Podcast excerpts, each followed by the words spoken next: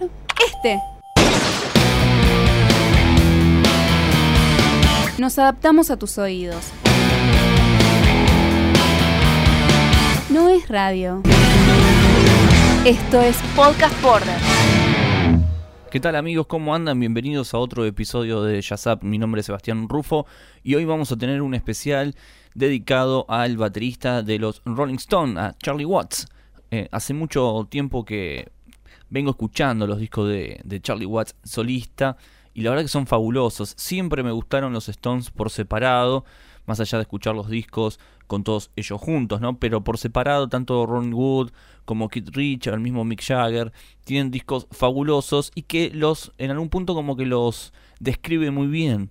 Eh, el aporte después que, que, hace cada uno en, en los Rolling Stones, ¿no? Pero Charlie Watts tiene una formación eh, jazzera. De hecho, él prácticamente se crió y escuchando muchos discos de jazz. Y de eso vamos a estar hablando en el día de hoy, de Charlie Watts, su música, sus amigos y todo lo que hizo desde pequeño hasta consagrarse como un Rolling Stones. ¿Estás escuchando? Jazz Bueno, nos metemos de lleno entonces a, a la música. Hoy vamos a escuchar mucho de, de Charlie Watts, bastantes discos de él. Eh, editó mucho material, pero algunos se fueron para hacia otro lado. Charlie Watts era muy fanático de Charlie Parker, así que gran parte de las canciones que vamos a escuchar tienen que ver con el repertorio de Charlie Parker. La cosa que Charlie Watts nace en Londres, en el Reino Unido. Charlie Watts eh, desde muy pequeño ya él empezó a mostrar como que tenía bastante talento para el arte, también para los deportes, ¿no? Él jugaba muy bien al fútbol, al cricket, pero tenía un vecino llamado Dave Green que él sí, ya de movida empezó a ser contrabajista de música jazz. Y Dave Green iba al mismo colegio que Charlie Watts, de hecho Dave Green cuenta en algunas biografías que él se sentaba detrás de, Charlie Watts y que ya eso más o menos marcaba un poco el destino de esa amistad, ¿no? Una amistad que sigue hasta el día de hoy, ¿eh? desde que ellos tenían 13 años, 10, entre 10 y 13 años, hasta el día de hoy siguen siendo muy grandes amigos, pero Dave Green describía que cada vez que iba a la casa de Charlie Watts, porque él era el que tenía muchos discos de 78 revoluciones por minuto, eh, entonces se encerraban en su habitación, ponían esos discos, discos que iban de Jerry Ron Morton hasta Charlie Parker, también tenía algo de, de Thelonious Monk, de Johnny Dodge Trio, bueno, mucho material tenía y él decía eso, que siempre en las adquisiciones Charlie Watts iba por delante de él. Y de hecho en el colegio él se sentaba delante mío, digo, eso era un poco el destino, siempre un paso adelante, decía que Charlie Watts estaba con respecto a él. La cosa es que Charlie Watts, más allá de escuchar buen jazz, de pasar buen tiempo con, con su amigo Dave Green, ya en la adolescencia entra en una banda de blues porque Charlie Park, eh, porque Charlie Watts empezó a tocar con la Blues Incorporated, la banda de Alexis Corner, este inglés que llevó el blues blanco a lo más alto del nivel de, Inglaterra, un, tipo, un prócer prácticamente.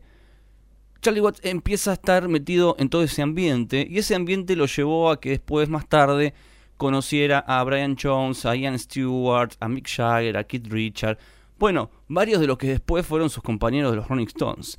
Vamos a, seguir hablando de, Charlie Watts, pero quiero que escuchen cosas de él, porque la verdad es que tiene muy buen sentido del gusto, muy buen oído, y las grabaciones que hizo son exquisitas. El disco se llama Light and the Fuel and Town Hall, esto salió en el año 86, es el registro, digamos, de lo primero que Charlie Watts eh, graba em, en solitario por fuera de los Rolling Stones.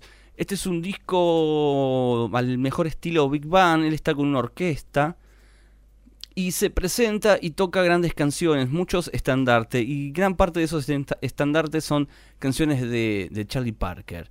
Escuchamos en el bajo a Dave Green, su amigo, el cual también lo acompaña en muchos de estos proyectos yaceros que, que, fue editando con el paso del tiempo.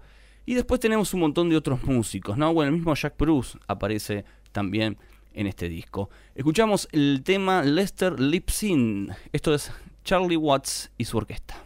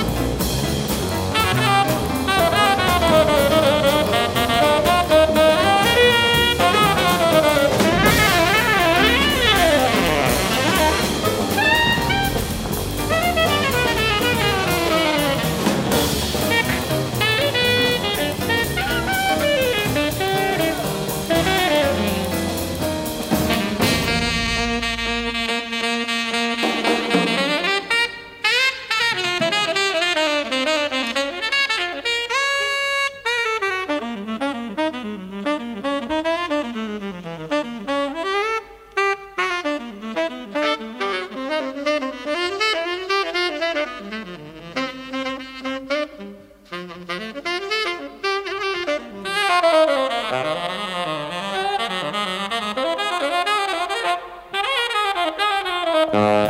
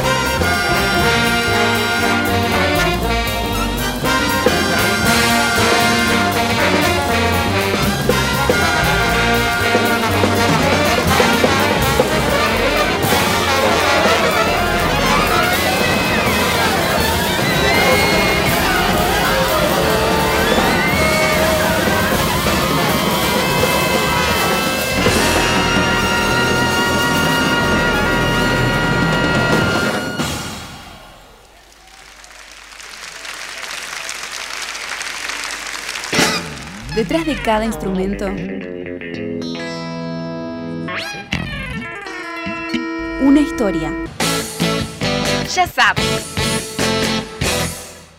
Continuamos en Jazz Up, esta historia de Charlie Watts, el baterista de los Rolling Stones, que no solo había sido músico y buen deportista, como al principio les había contado, también había sido diseñador gráfico. De hecho, se encargó de algunas de las portadas y contratapas de, los primeros discos de los Rolling Stones y diseñó lo que fue, digamos, eh, toda la parte estética de, los escenarios, de, todo lo que tiene que ver con el tour, ¿no? Desde las gráficas de, eh, de la folletería, eh, los, los book tour, ¿no? Esos libros que se, se venden en, las giras, etcétera.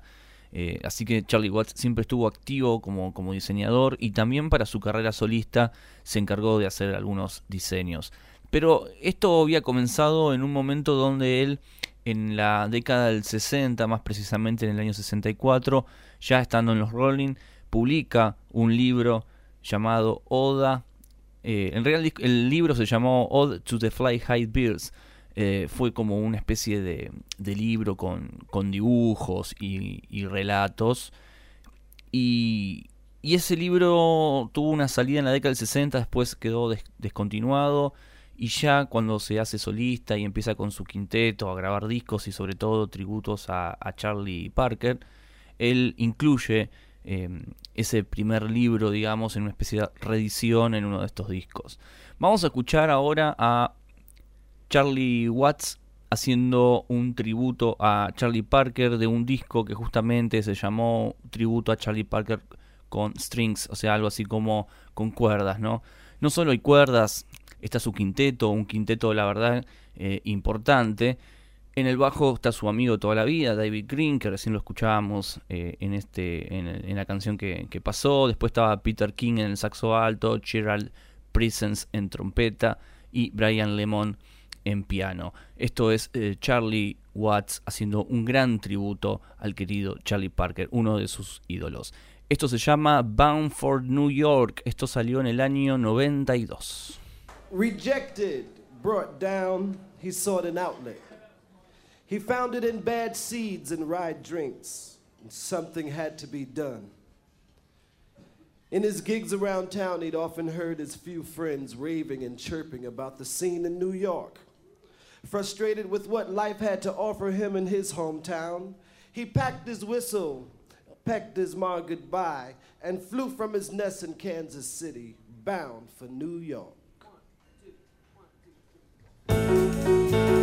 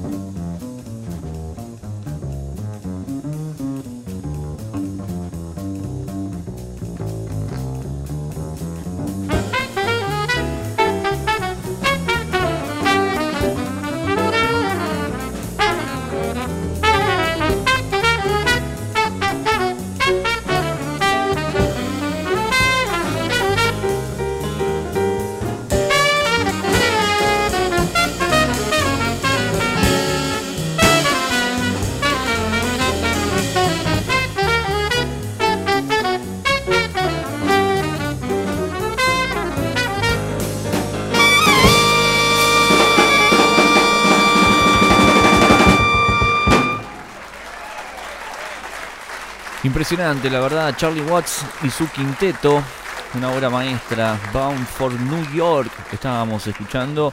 Y Charlie Watts eh, con el paso del tiempo se transformó en uno de esos Bombi Band, ¿no? Porque siempre salía en revistas de moda como la Vanity Fair como uno de los tipos más eh, mejor vestidos, ¿no? Con sus eh, trajes, sus corbatas, sus camisas, siempre muy bien en línea Charlie Watts, ¿no? siempre se lo, se lo llamó de esa manera, ¿no? Un tipo que, vestía muy bien y las revistas de moda eh, no perdían el tiempo y, lo, agregaban en sus páginas, la verdad. Eh, ya con el tiempo empezó a aparecer en algunas tapas de sus discos, bien vestido, con, su, saco, eh, en, alguna especie de, de, clima, de escenario muy jazzístico, ¿no? Pero la década del 90, más precisamente el año 93 y también el 96, en esos años, el quinteto de Charlie Watts edita dos discos importantes. Por un lado, el del 93 se llamó War and Tender y después editan Long Ago and Far Away, discos que reúnen los clásicos del songbook americano del mundo del jazz, ¿no? Porque teníamos cosas de Gershwin, de Louis Armstrong, Cole Porter, Duke Ellington, el mismo Charlie Parker. Bueno, toda esta música que escuchaba Charlie Watts de joven y con el mismo quinteto y su amigo David Green que acompañan casi todos los proyectos, editan estos dos discos fabulosos, del cual se han vendido y muy bien. Vamos a escuchar el del disco Long Ago and Far Away. Vamos a escuchar algo de ese disco. La canción se llama Someday. Lo interesante de este momento, de esta época, es que no solo eh, se dedicaban a, a, tocar con el quinteto, sino que también incluyeron a un integrante que colaboraba bastante en los conciertos en vivo de los Rolling Stones. Me refiero a Bernard Fowler, un afroamericano con una voz increíble, que también tiene su carrera en paralelo, ¿no? Pero cada tanto participaba de alguno de los discos de Charlie Watts. Escuchamos Someday, You Be Sorry, esto es Charlie Watts y su quinteto de su disco Long Ago One Far Away.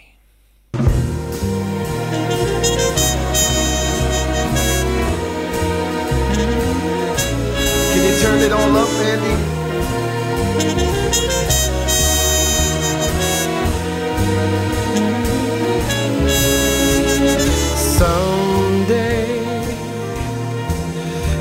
Be sorry. The way you treated me was wrong. I was the one who taught you all you know. Your friends have another song. So good luck, maybe with you. And may the future you won't fear. There won't be another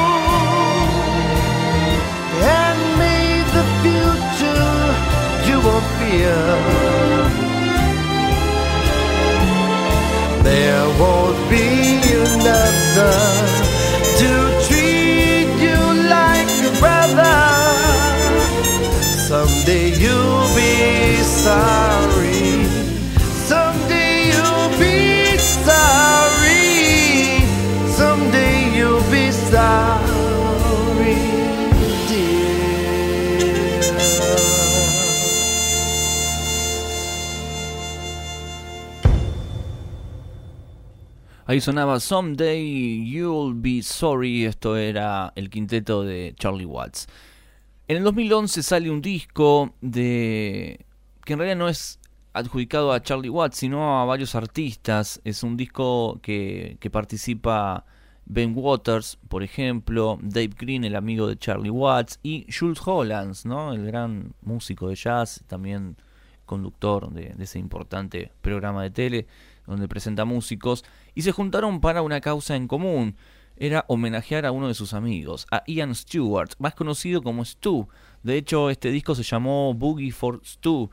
Stu eh, fue tecladista de los Rolling Stones, grabó la mayoría de los discos desde el 60 hasta la década del 80. Ya en el año 86 eh, Ian Stewart se, se, sentía bastante mal, eh, tenía problemas respiratorios, terminó muriendo de un ataque al corazón en la sala de espera del hospital. Los últimos trabajos que llegó a hacer fueron los de los Rolling Stones, el Undercover y después el Dirty Works, que salió en el año 86. Esos fueron los, los últimos trabajos que hizo junto a los Stones.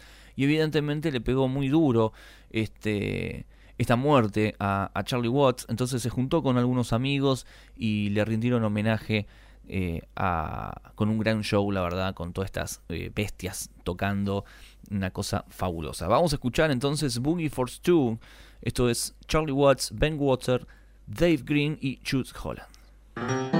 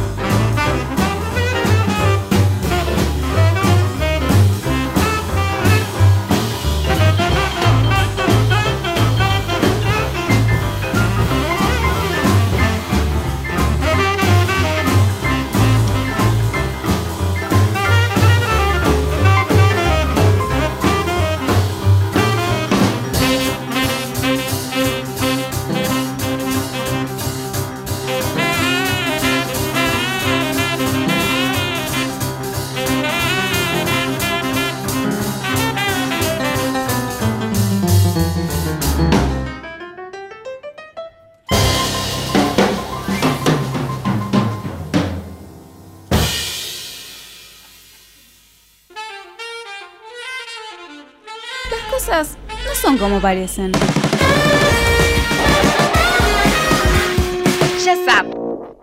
Y las cosas no son lo que parecen, y la verdad es que cuando uno ve al baterista de los Rolling Stones juntándose eh, en paralelo ¿no? a su trabajo oficial con otros músicos y grabar estos discos de jazz es infernal. Lástima que su perfil bajo como baterista, como integrante de los Stones, también se traslada a su vida personal y se traslada también al mundo del jazz, porque cuando él eh, forma estos grupos, eh, tampoco es que está delante de todo tocando la batería, no, él está atrás, hace, hace lo suyo, pero bueno, eh, su primer disco, en el cual contó casi con 30 músicos en escena, en esa orquesta, creo que quedó bien en claro ¿no? la cantidad de, de, buena persona que es, ¿no? porque casi con los mismos músicos desde sus inicios hasta ahora sigue tocando, entonces este, algo bien debe hacer Charlie Watts, más allá de tener un, gran ritmo, un gran conocimiento de la música y sobre todo de lo que nos gusta a nosotros, el jazz. Pero para el final de este podcast quería eh, pasar varias canciones. En realidad voy a pasar dos canciones. Una, una es un clásico. Eh, en el 2010 eh, Charlie Watts se junta con, bueno, Dave Green, se junta con otros músicos más. En la trompeta está este trompetista que también lo, lo sigue desde mucho tiempo, Gerard Princenser. Y este eh, Gerard escribió una canción llamada Faction, un poco inspirada en Satisfaction, ¿no? el tema de los Stones. Y también lo versionaron en forma de big band, ¿no? de gran orquesta. Y en el 2010 se presentan en una radio, en la radio Danish, esto es en Copenhague, se presentan un 23 de octubre. Y entonces Charlie Watts con su orquesta y estos músicos interpretaron algunas piezas importantes. Por un lado, algunas versiones de los Rolling Stones en versión Big Band, por otra parte, algunas composiciones de, de Gerald Presenser, y también eh, hicieron un tributo a Elvin Jones en una canción llamada Elvin Suite, que está buenísima esa, esa pieza, la verdad. Un concierto fabuloso que por suerte al año siguiente salió editado y todos podemos disfrutar de, ese, de ese recital que la verdad es eh, magistral. Recomiendo que lo, que lo busquen porque está buenísimo. Así que vamos a escuchar algo de este disco, la canción Satisfaction, justamente, un tema con unos arreglos y hay un solo de trompeta en este tema que es infernal.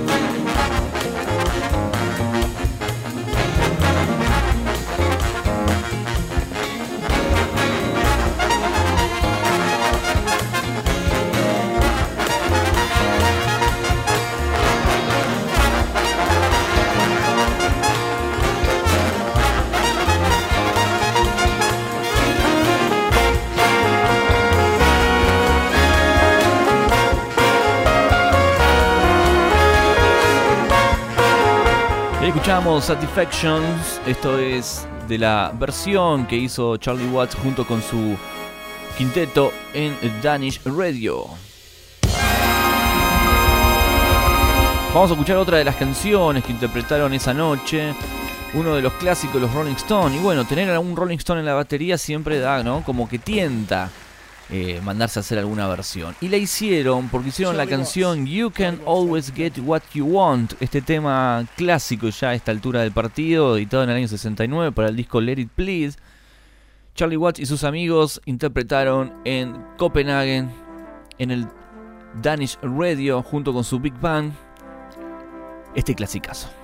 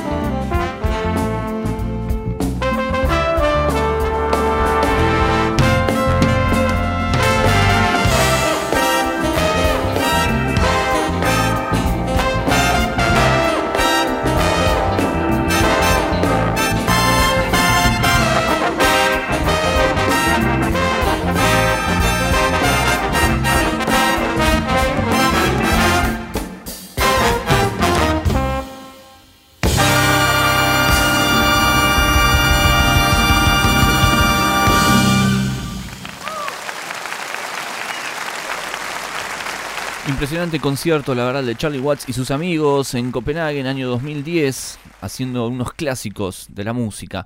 Queridos amigos, me despido. Este es el final de este podcast dedicado a la música de Charlie Watts. Ya saben que pueden encontrar esta música en alguna disquería, en alguna feria, en algún lado. Lamentablemente los discos de Charlie Watts no están en Spotify. Van a poder conseguir este concierto de Copenhague, ese sí lo van a poder encontrar. Eh, no sé en otros países si Spotify lo tiene habilitado los discos de Charlie Watts, pero por el momento no. Mi nombre es Sebastián Rufo, esto fue Jazz Up, nos vemos la semana que viene. Adiós.